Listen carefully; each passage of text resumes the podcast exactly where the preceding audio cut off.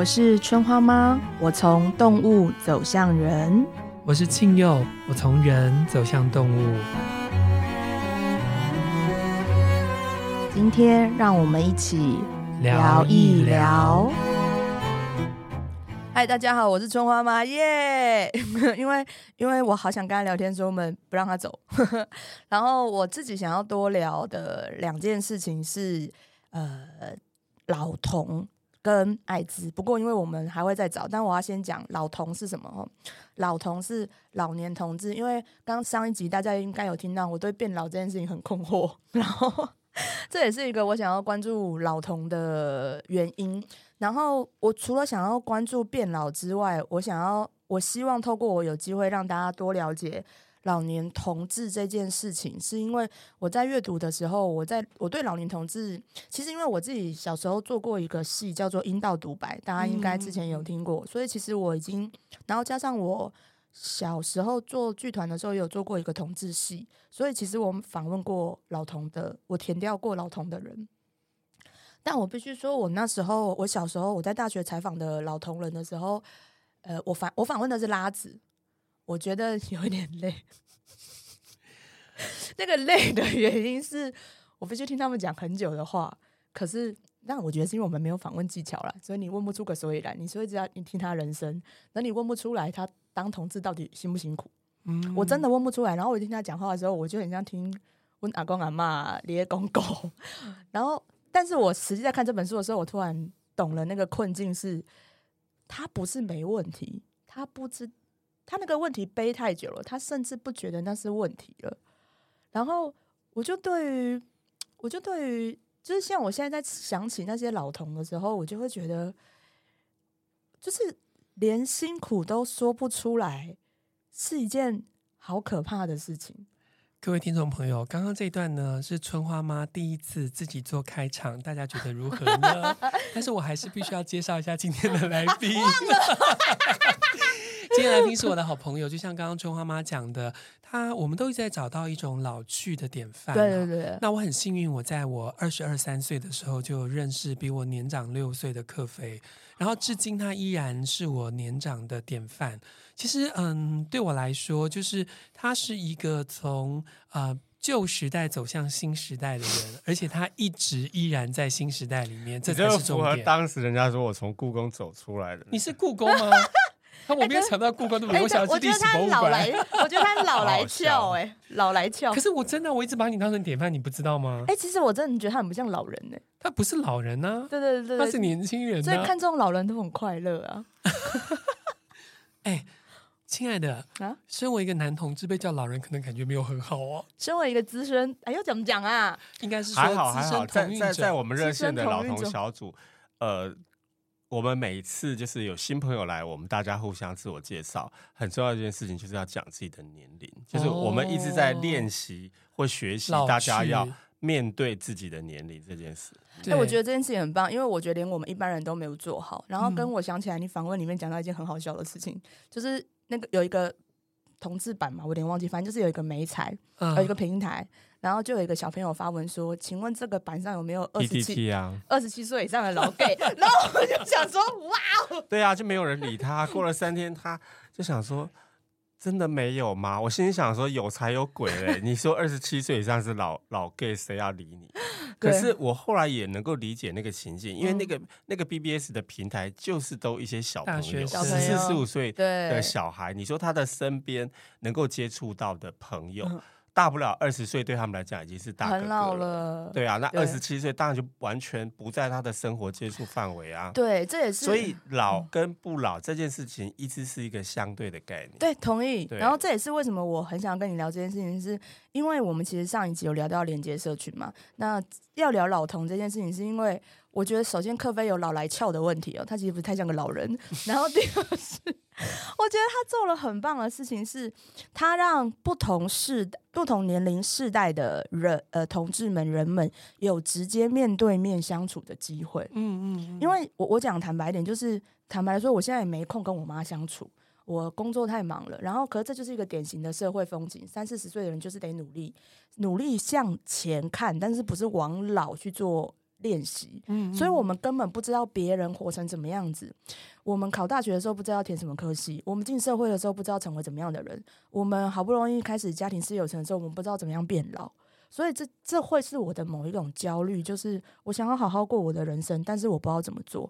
所以我当我看到他在老同的呃社群连接的时候，他做了跨世代的交流的时候，我就觉得 各位这得听听啊，各位。可是我觉得我们的世代确实没有一个世代有在教人老去啊，就像没有一个世代教教人做父母一样。对，所以我常常都跟柯飞说，我们这个时代如果能够优雅的好好的老去，或许也可以。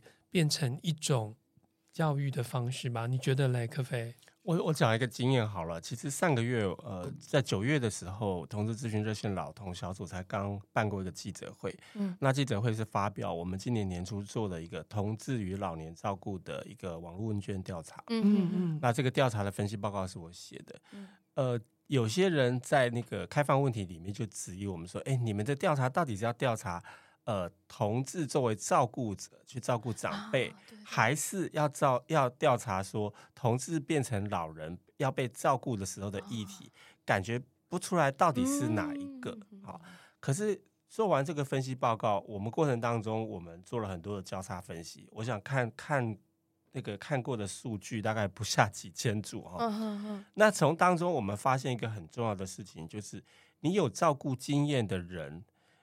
跟没有照顾的经验人呢，我们去和其他的主要问题的交叉分析，就发现有照顾经验的人，其实在很多长照议题上的看法或实践，其实是非常明显的，跟没经验的人是有差异的。嗯嗯，嗯。那这件事给我的启示是什么？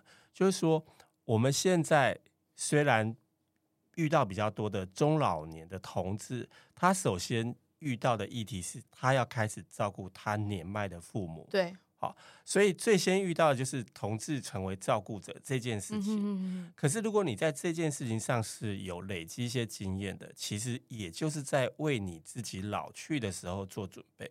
这段真的很重要，各位，希望你们有听懂。嗯、对，因为当你有这么多的。经验去照顾你的爸妈，你就要去面对很多长照的议题。嗯，什么叫做喘息服务？什么叫做居家服务？嗯，什么叫做这个呃长照机构？什么叫日照中心？嗯，这些名词，因为你的父母的需求要帮助你，或者是你的手足一起照顾的时候去分担这些事情。嗯，那国家的政策怎么样？措施是什么？嗯，你有哪些可以求助？嗯，其实这些经验也都会帮助到。哎，那有一天如果我变成一个需要被照顾的人的时候。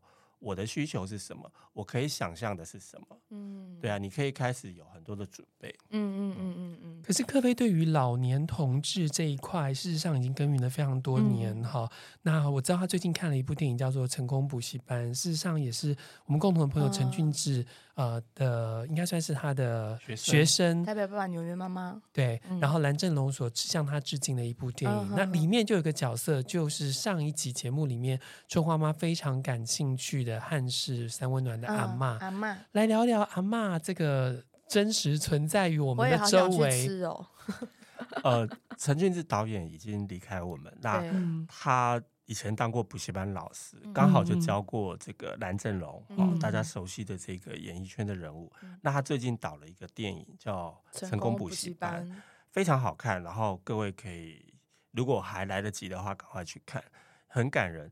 那里面呢，我可以说蓝正龙对于他这个当年对他有影响的陈俊志老师的。感念，这整个电影都是在向他致敬，嗯，也是在向陈俊志有个作品，纪录片作品叫做《无偶之家》，嗯，往事之城，嗯，对，向这个纪录片致敬。怎么说呢？就是刚刚大家提到，里面有一个朴学亮演的角色，演这个汉室三温暖的阿嬷。嗯、那我们就回头讲，汉室三温暖的阿嬷是谁？她不是真的一个生理女性的阿嬷，嗯嗯，那她其实是一个。呃，gay 桑拿同志三温暖，男同志三温暖的一个老板，嗯、可是因为这个三温暖开很久，他大概是现在西门町历史最久，已经超过三十年。嗯，那过去这个经营当中，他照顾了非常多他的客人，于、嗯、是他跟这些客人都有超过十年、二十年的交情。客人跟他之间早已经不是老板跟客人的关系，嗯、而是变成像好朋友、老朋友，甚至像家人一样。嗯、如果这个大哥他。隔一阵子没有出现了，阿妈就会打电话去。啊，最近那拢无来，是不是破病？好、嗯，啊，最近刚好请他看病哈，啊，刚好人陪你去看病，他都会这样子问候他们，所以他们对阿嬷是非常信任。阿嬷也因为就是对大家这么照顾，所以在社群里面就被昵称为阿嬷。嗯，对，所以他这个昵称是这样子来的，因为他那个三温暖已经变成很像在台北的一个中老年同志的社区中心，嗯，大树公。对，就是他们，他们其实很妙，就是他们有很多他们的社交活动，他们会在那里唱歌或者是什么。嗯、那跟年轻人去三温暖有时候样貌会是不太一样的。嗯嗯嗯、那后来有一年呢，阿嬷就突然发现说，哎，有一些人好像呃除夕夜的时候没办法回家过年，嗯、这些人可能早年就跟家里断了连接，嗯、或者是因为同志身份被家里赶出来，没办法被家人接受，或者是因为他自己觉得格格不入，嗯、然后。可是到了大年夜，大家都在除夕夜，大家都在吃团圆啊。那阿妈就觉得啊，他们好辛苦，好可怜。那他就干脆在烧暖，就是准备了丰盛的年夜饭，然后找这些人来。那后来就是越传越多，然后 就非常多人没办法回家过年，无家可以团圆的人。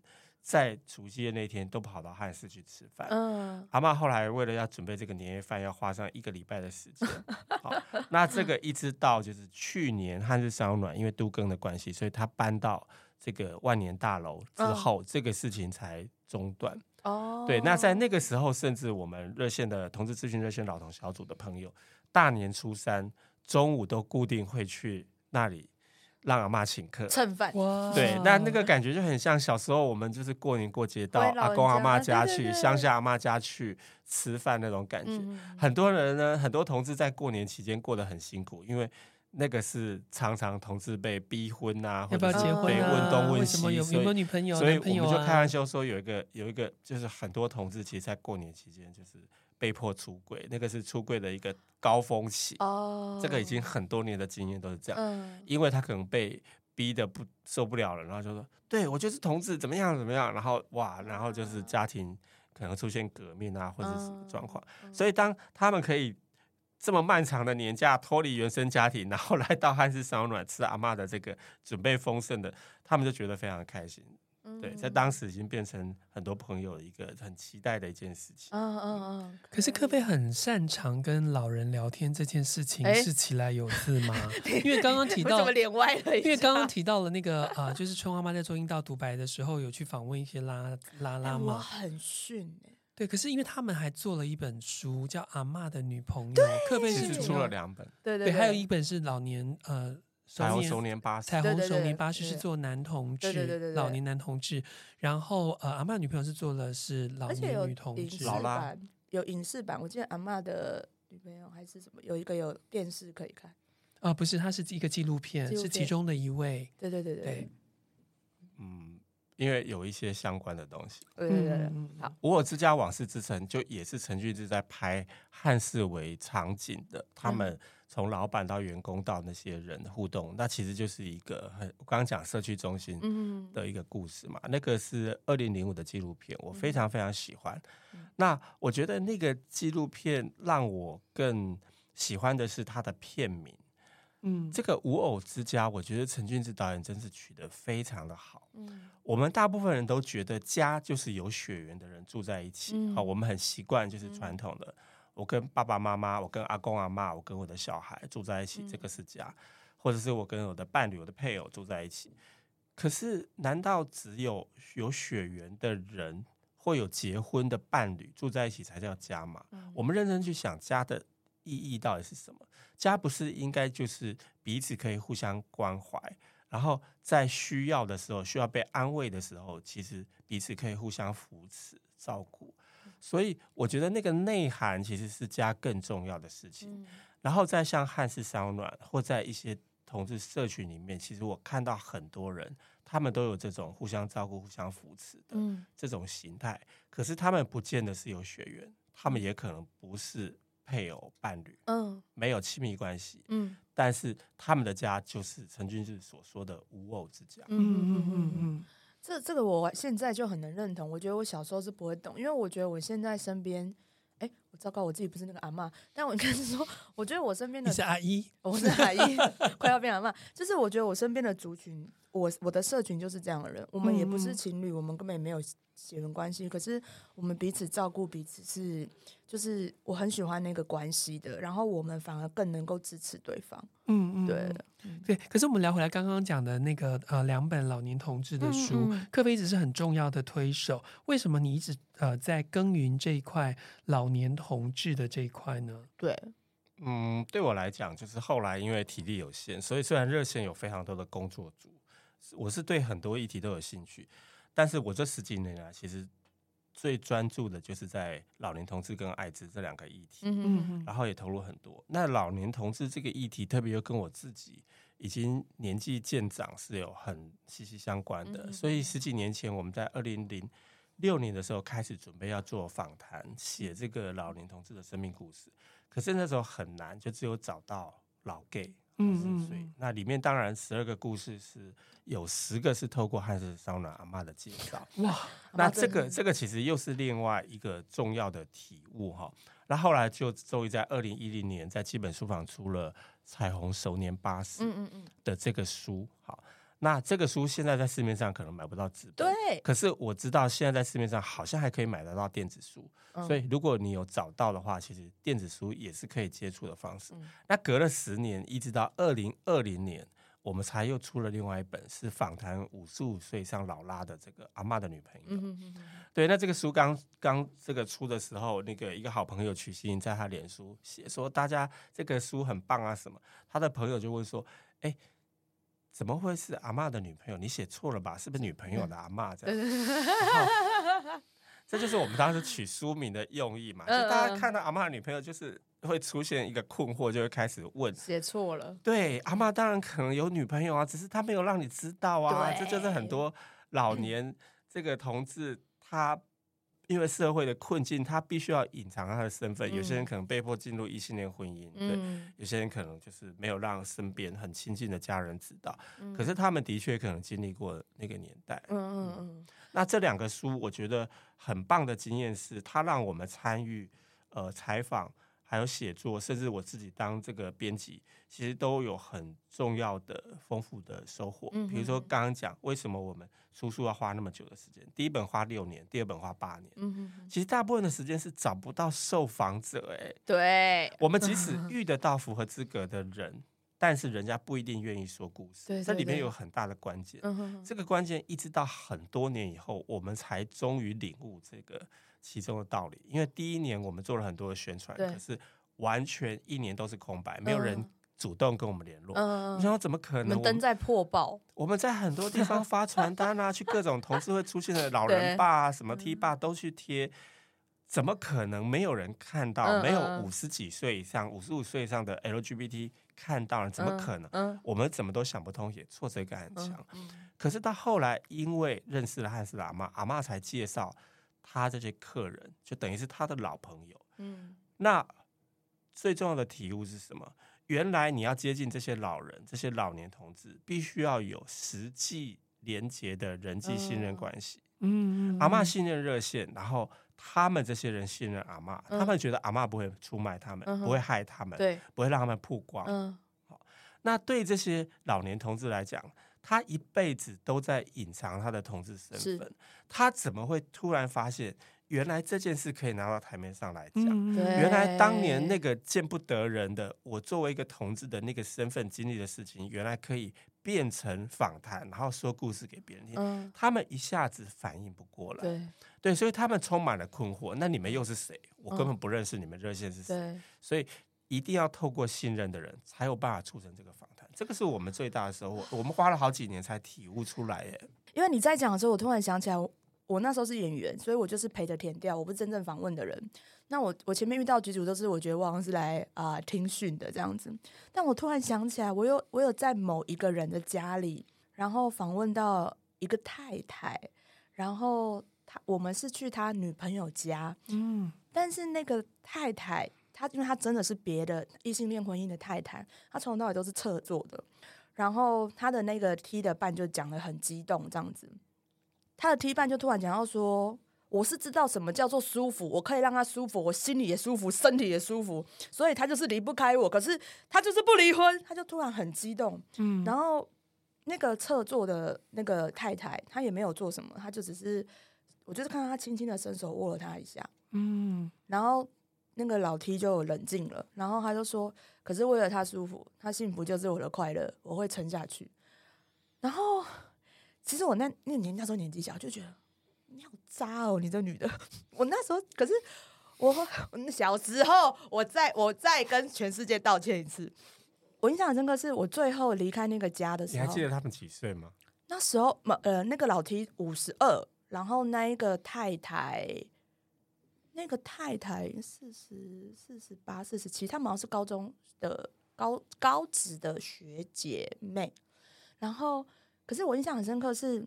最后他们送我们出来的时候，就是他是牵着她出来的，嗯，然后我就觉得，我觉得很美啊。你知道那时候内心会想说，那你们干嘛不在一起？可是第一个是你忽略了你那个时候的你，我忽略了很多东西，包括其实爱情不一定是一对一。对对对对，然后你知道我在看你在写的时候，我就觉得。啊，你的困境，因为其实我们是，我们是透过很特殊的管道能够访问到的。是是是，我现在就觉得我好不珍惜人家，然后好不好不理解人家。那一定是他很信任的朋友介绍，很信任，他才会愿意跟你们说故事。对对对，然后但其实那个太太都没有说话，而且那个太太其实还是有点怕我们记得她的样子。嗯，我我我们当然就是一直很保密，我们没有做过任何事情，至今我也没有想起来那个姐姐的样子。但我要说的是，就是。呃，但可可能需要克菲分享一下，就是你知道他们的故事跟我们听起来都一样，哦，这是我每一次听都会很感触的原因，然后越大会越感触，就是就是爱一个人，然后照顾一个人，然后让一份关系流动着，能够延续我跟你之间的羁绊，其实是其实是没有差别的故事，但是他们呃有他们时代的背景，跟。辛苦的地方，我讲一个简单的例子，可以来说明这件事。我们每一个访谈完，我们都会整理逐字稿。那以前没有这么好的那个语音打设备，所以呢，就要花很多很多的力气。那逐字稿动辄三五万字，然后我们就一群人一起讨论。我们在讨论的时候，曾经有一个年轻的义工，一个也是一个拉子的义工，他就问了一个问题，他说：“这个大姐为什么她每次都要交？”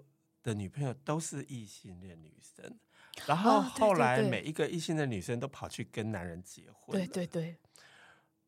后来我就跟他讲说，可是你想想看，他的年代，你要叫他去哪里找有喜欢女生的女生会出现的地方？没有，没有这种地方，所以他会认识跟他互动的人，当然是从他学生时期可能是他同学，对，再来工作的时候可能是他同事。再来可能是他身边朋友或朋友的朋友，然后接触到的人，所以他们刚开始，他们那个年代也不知道自己原来这个叫做女同志，对，所以呢，他们可能相处的很好，很谈得来，互相照顾，哎，觉得互有好感，然后就住在一起，然后后来就上床了。好，所以对他们来讲。并不是先有一个名词叫做我要做女同志，嗯，所以呢，我来学习女同志要做什么，嗯，而是先有情欲，先有互相照顾的感情，嗯，然后最后这些名词都是我们后来的同志运动开展之后，我们才为了去识别才出现的名词嘛。真的，对啊，所以他当然遇到的都是异性的女生啊。你知道，因为我那时候最深刻的感觉是，就是结了婚的那一个，就是你都不知道你娶了两个媳妇，哎。就是哦，对不起，我这样子，嗯、我再我先我先道歉。就是你知道，我觉得你娶了一个媳妇，可是你知道，你媳妇养了一个媳妇，他们其实都是在受苦的，在等待等待另一个人去回。回应这段关系的，所以就是对你这样子开放的人来说，你觉得所有的爱情都一样，因为你看到是爱的本质。对。但是对于没有那么开放的来说，他只看到的是那个限制式，他不是一个男的跟一个女的在一个屋檐下的关系。对，所以我就会不懂，因为我觉得那都是爱啊。可是你知道我们在陪伴，对不起哦，讲陪伴，我没有陪伴人家，不能这样讲。就是我们在访谈他们的时候，我真的觉得。就是那个年龄层是无尽的等待，嗯，嗯，因为你娶的都是别人的太太，对不对？你在一起的都是别人的太太，你没有名分，没有地位，就真的每一个人都是望七十，你知道吗？可是过去的那个时代，同志哪有身份呢、啊？否则的话就不会有克菲刚刚讲。这个我也可以讲，我们当时访谈另外一个故事，就是第一个故事、嗯、阿宝的故事。他是书里面年纪最大，今年八十五岁。嗯、那当时我们访谈的时候，因为他就是那种很有个性的的 T 嘛，然后他就会讲当年的风花雪月、风光的事情，就说他有多少多少女朋友。嗯、可是每一个女朋友，他都劝他们去结婚。嗯、然后当时也是在讨论逐字稿的时候，我们有义工就说：“哇，这个。”这个阿宝为什么这么这么豁达哦？Uh huh. 就是说，呃，都叫女朋友去结婚。我说，当你听到他说他叫女朋友去结婚，你真的以为他是他表面上说的那个豁达吗？嗯，不然他能怎么样？对，因为我没有办法提供你保障，不然他能怎么样？对，所以很多跟我们成长背景不同、经历过社会处境不同年代的人，当他在说一样的故事的时候。其实很多时候，你要还原他经历的年代跟时空的背景。对，你只有还原那个时空背景，把那个历史场景架出来之后，你才知道这句话背后其实还有更多更深的意思。嗯、对，他是非常无奈的去说，嗯、他就只好自己装潇洒，那是表面的潇洒，那不是真的割舍的。嗯、他当时一定也是很沮丧或很辛苦啊。对啊，才能够，而且我觉得，我觉得那时候的年代的老 T 都只能处于。放弃，因为他们没有这个以外的选项。我倒是从我两本书的访谈里面，我得到另外一个心得是：有些时候，我们如果用现代的眼光看，我们会觉得他们好像只有辛苦的那面。嗯、可是，人在很绝望或很辛苦的时候，其实都会长出自己的力量，嗯、或找出他们生命的出路。哦，对，比如说我在《彩虹守灵巴士》里面写另外一个。呃，老 gay，他叫玉兰仙子，他就是一辈子都没有固定的工作。Uh, 然后阿嬷甚至用一个非常生动活泼的字形容，他说：“阿姨的假料一等哈，哦，一等要个底天定那不会啦。”他就是很 穷，没有固定的工作。Uh, uh, 他常常去领人家救济的便当，uh, 人家庙会在排椅子，他就跑去帮忙。Uh, uh, uh, 我们访谈他的时候，就是他有很多话他其实答不上。当然，我们年轻的义工也问了一些，现在看起来好像很好笑，但是。其实是有意义的啦，就是坐下来，我们年轻的义工就问说：“哎，玉兰仙子大哥，那你要不要说一下你的认同历程？”认同这个字太难了吧？一抓钢体，他就完全不知道那些公差小。对啊，然后他听不懂我们在讲什么，真的啊。可是他遇到他没办法回答问题的时候，他就开始唱歌。因为他很爱唱凤飞飞的歌，嗯，他很喜欢模仿学那个歌仔戏班唱的那个、嗯、那个那个古调那些什么。他常常在卖玉兰花的，他因为卖玉兰花，所以才被叫玉兰仙子。嗯，他就会在那边唱歌娱乐大家，人家就会跟他买花。嗯、有时候在青年公园，有时候在那个那个调通那个夜店，嗯、那些那些夜店。好，然后呢，阿嬷做了一件非常有趣的事情，她帮我们要问的问题。翻成白话，他说：“因是要问你讲吼，你当时开始也去偷看查甫人洗身躯啦。”对啦，对他讲的就是非常生动嘛，对啊，就是你的男性同性的情欲什么时候开始？嗯嗯，对，这个什么认同历程，这个都是同志运动以后我们年轻一辈才会知道的事情嘛。对对对对，他们这些大哥哪有什么？我真的就不是现在准备做。做 gay 我才去跑去喜欢男人的，啊，嗯，对啊。哎、欸，那克菲对你而言，就是从你这样讲古代到现在有点好笑。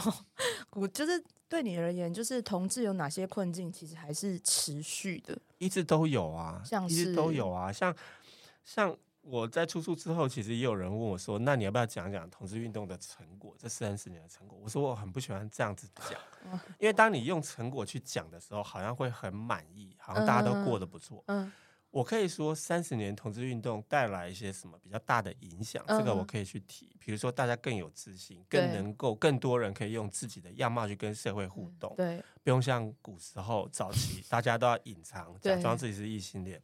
好，可是呢，做社会运动其实最重要一件事情就是我们不断的看到差异。你不断在这些有些人已经过得不错了，可是你还可以去发掘，去看到还有一些人很辛苦的地方。对，这个永远都是存在的。嗯哼。但是你保持那个心，想要去找到这些呃还很辛苦的人，还没办法做自己，还没办法很自在生活的人，你就知道这个议题是永远都存在的。哦，嗯嗯。可是我从老年照护来谈的话，事实上到了老的时候，可能同性恋跟异性恋就没有什么太大的照护的差别吗？还是柯菲觉得也是有的？有，嗯。嗯它有一些共通的地方是一样的，没错。可是他的确是还是有同志照顾，或是同志作为照顾者，或是同志成为被照顾者，嗯，和异性恋不一样的地方。嗯，那这个也是在我们刚刚讲到了九月发表的那个那个问卷调查《同志与老年照顾》里面，我们看到的现象。我讲一个很大的明显的不一样，就是呃。可能很多人比较年轻，对长照没有那么具体的想象。长照是什么？长照就是你要把你原来正常的工作停下来，你要拨时间回到你的原生家庭，嗯、去跟你的手足去分摊陪伴你的老父老母。不管他们现在可能是经常要去医院，或是他们已经失智了，嗯、然后你要陪伴他，你要帮他安排很多很多的事情。嗯、好，这个牵涉到第一个，刚刚就是时间嘛，那绝对会影响到你的工作。对，再来会影响到你们手足之间怎么分工，嗯、你们怎么沟通，然后大家怎么去 share 那个金钱，嗯、你们有没有那个资源，怎么去找资源？嗯、所以长照会牵涉到很多关系的大挑战。嗯，嗯有朋友说，哦，我因为照顾妈妈，然后好像就是我得到一个机会跟妈妈和解。没错，有些时候是和解，但是有些时候是冲突加剧。是是，绝对是啊！你这个家庭里面一辈子所有的恩怨情仇，通通都会在长照发生的时候大爆发，会被更凸显出来。嗯，你们以前沟通的模式，你们本来相处的模式，你跟父母相处的好。另外一个跟长照有关的，就叫做跟同志有关的，叫做出柜。我们就比比较了有出柜的人跟没出柜的人。嗯。他们在很多长照议题上的呃看法、观点或实践有没有明显的差异？有非常大的差异。嗯哼哼。也就是说，如果你是属于有出柜的那一群人，嗯、其实你在照顾父母的时候，你们在有没有办法跟父母去谈各式各样议题，预立遗嘱啊、预立医疗决定啊，然后各式各样，其实非常明显的，有出柜的人比没出柜的人那个百分比都要高很多。因为没有什么不能谈的。我都跟你出柜了，这样的概念。对，因为出柜就是一个你父母关系的呈现嘛。对啊，有些就是你跟父母就是很难沟通，然后从年轻的时候就觉得你不能出柜，很难出柜。那到遇到长照的时候一样啊，这个问题就更难在一起了。对对，所以你作为照顾者的同志，跟有一天你需要被照顾的时候，跟异性恋绝对是非常明显的不一样。嗯，这个是我们在调查中看到的。嗯。我还看到你书写一个困境，就是呃，单身的小孩理所当然会被认为是优先要照顾父母。这个很常见，对，嗯、或者是他因为其他兄弟姐妹都说我们家里有这个上有老下有小，我们家里有妻小要照顾啊，我要上班了，我要照顾老婆小孩啊，我要赚钱了啊，你没有结婚啊，你不用照顾家庭啊，对，所以我们都觉得你比较有时间，超讨厌。这是一种，有些是他。也有他的伴侣，会有他的生活，嗯、对，但是他因为没出柜，家人都不知道，对，所以都以为他单身，嗯。嗯，对啊，这个是这个已经是很多中年同志遇到的一题。没想到吧？没想到人家不出柜就是这么辛苦吧？你们，可可可是我们也没有鼓励大家都出柜，因为不出柜的人一定有他的时空的背景下所必须要去做的决定。对对对。但是克菲，你有给这个呃老年同志，因为我那个刚刚春花妈说嘛，我们都在老去嘛，对，我们也希望说我们老去之后是可以过得优雅的嘛。你有给这个呃老年的这个照护，老年人的照护，不一定是同志或是非同志，什么样的意见跟建议吗？我觉得去接受老，去关心老，其实就是最好的准备啊。嗯，对啊，因为刚刚提到嘛，它是一个相对的概念嘛。对你说几岁是老，不知道。嗯，对。可是你如果对老永远都觉得他离你很远，你一点都不关心，一点都不理解，那等到你发现了你已经没有时间准备的时候，嗯、就是已经发生问题，比如说 失能啦，嗯、比如说已经这个需要别人来帮你，你所有都无法自理的时候，那个时候可能就是会很辛苦。嗯，对。那你如果更早去关心这个老的议题，不管是照顾家里的年迈的父母，嗯、或者是对于长照相关的议题。你保持去关注它，然后对老这件事情，你常常去思考，因为它就是一个生命的议题的思考嘛。对，对啊，你在自己变老的时候，你其实可以比较从容的。嗯嗯嗯。不知道各位听到这段的时候是什么感觉？但是我承认，我一开始在老这件事情的时候，我也是极没概念，因为年轻久了嘛，还没老过。节奏 啊！我是觉得我每一天都在老去，所以我一直在为老做准备。哎、欸，我其实。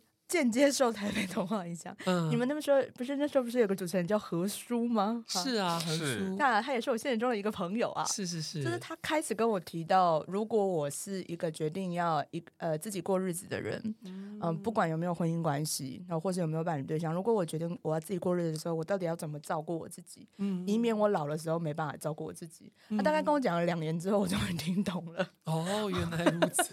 所以你知道无偶之家是很重要的。如果决定要单身到老，或许有些可以相对支持的朋友。嗯、这个我要跟再讲一个我更迟钝的，就是我开始意识到老之后呢，我一开始有听错方向。你听错方向的意思是？我把方向听成要不要考虑自产跟买股票。哦，就是你要学，你要有能力自己照顾你自己。这可能也是一部分啊，经济的准备也是。对对对，当然，因为我跟他们相处的更好嘛，我跟何叔他们相处的更好的时候，我就意识到社群真的很重要。然后这这个东西，我觉得我，呃，我觉得我，我我觉得这也是我这两集访问你的时候，我一直很期待见到你的原因，是因为我觉得你讲的是我知道的事情，可是我不懂得。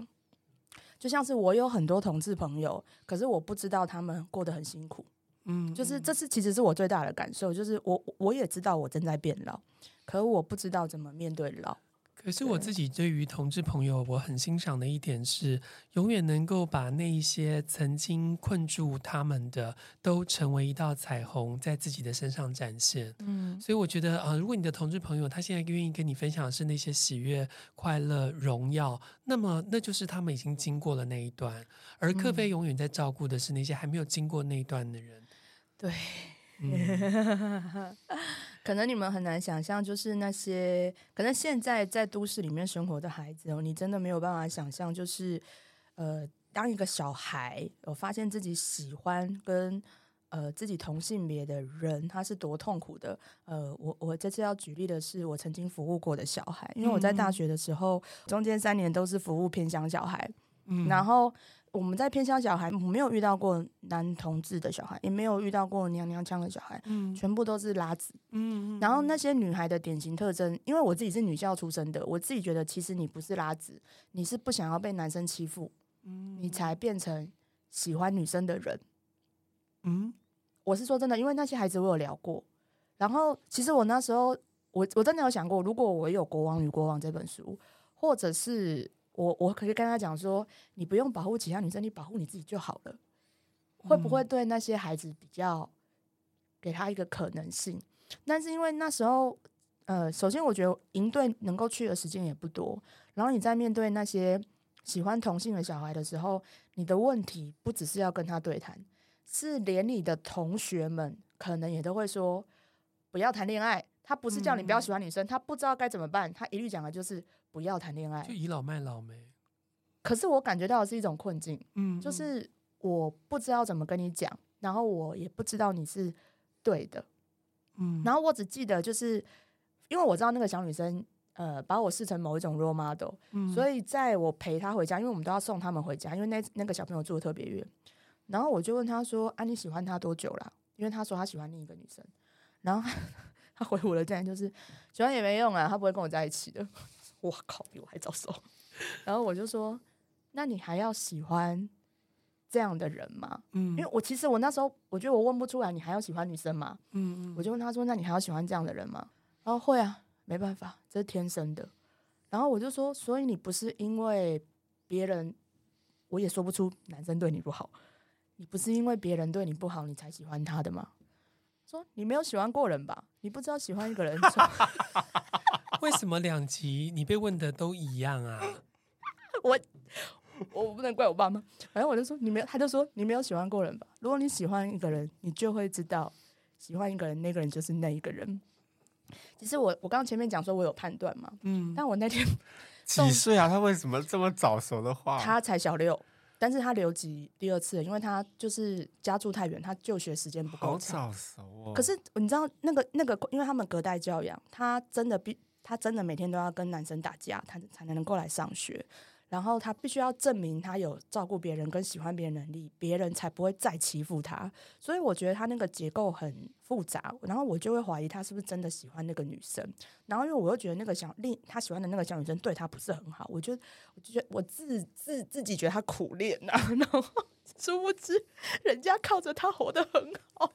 不过，这就是因为在克菲出版《同意三十》的时候，在做了一件事情，嗯、就是有一些朋友会把这个书，然后买来，然后送到各个学校的图书馆里面去，然后甚至还有润滑一男孩，在这个呃，如果你买了这个性玩具，他就愿意帮你捐一本书到你高中的图书馆。我觉得这都是很希望说，呃，克菲他这么多年来所搜集下来的，不管是他的观点也好，或是史料也好，嗯、都能够成为一个防护盾。被送到每一个呃中学以上的图书馆里面，嗯，当这些孩子你不知道该如何是好的时候，你可以知道有一个人他优雅的老去叫做克菲，对啊，他可以保护你。嗯，嗯。我我真的蛮希望大家可以就是呃不用被这个严肃的标题同同运三十呃呃觉得有距离，其实里面就是很多的故事，一篇一篇的故事，然后那些故事是很好懂的。也许你会觉得可能给小朋友念有点难，但你自己消化那些故事，或是你去分享你喜欢的点，你也会了解，就是就是某一些困境，当你我都相同的时候，我们不用把别人看得跟我们不一样。对，所以我们也把克飞今天在我们这两集里面，在我们书中所提到的书单，也跟大家说一下。台湾同运三十，二零二一年，伊伟文斯出版；嗯、阿嬷的女朋友，二零二零年、嗯、大块文化出版；嗯、彩虹熟年八十，二零一零年基本书房出版，嗯、这个还可以找到电子书；嗯、还有爱人的样子，二零二二年大块文化出版。如果你对于台湾的同志现况，或是过去古代到现在的同志样貌有兴趣，甚至你觉得认识了别人就可以更认识你自己的话，这些书都邀请你可以去把它找来看，没错，非常谢谢克飞今天来，谢谢妈祖宝，妈祖婆。最后我们一样要抽出，对对对对，今天给听众朋友的祝福。对，我要抽的呢是春花妈宇宙耀伦所附的牌卡。嗯，我今天抽出来的是啊，一样是休眠净化的卡。那我们来看妈祖婆抽的是是什么呢？自然神域占卜卡所抽出来是什么呢？我喜欢他拿牌的样子。对啊，嗯。茉莉感官，OK，好，好，呃，各位今天呃跟我一起长大的朋友们，我们我今天抽到的是大地复原之月，十二月二十四号第两百七十九天，探索潜意识不会使你变得脆弱，你会变成钢铁人，而不是生锈直男。那配上大地复原那个青柚帮我们抽的休眠净化塔塔，还有我们亲爱的妈祖婆帮我们抽的茉莉感官哦，呃，很想要邀请大家在这一集，在面对老年的时候，在面对照顾的时候，你可以去想一下你的感受好不好？你是否有舒适？茉莉是在提醒我们，我们感觉照顾自己，衍生到照顾他人这件事情，我们的感受好不好？我们真的有回到踏踏，我们上手吗？我们照顾自己上手吗？我们照顾的方式是我想要被照顾的方式，而我能够营造我的小社群，然后让我回到大地复原。就是其实我们在不同的年龄层，我们需要建构不同的秩序，而需要建构不同的秩序的时候，确实是确实是有可能会遭遇很多风雨，也有可能会生锈。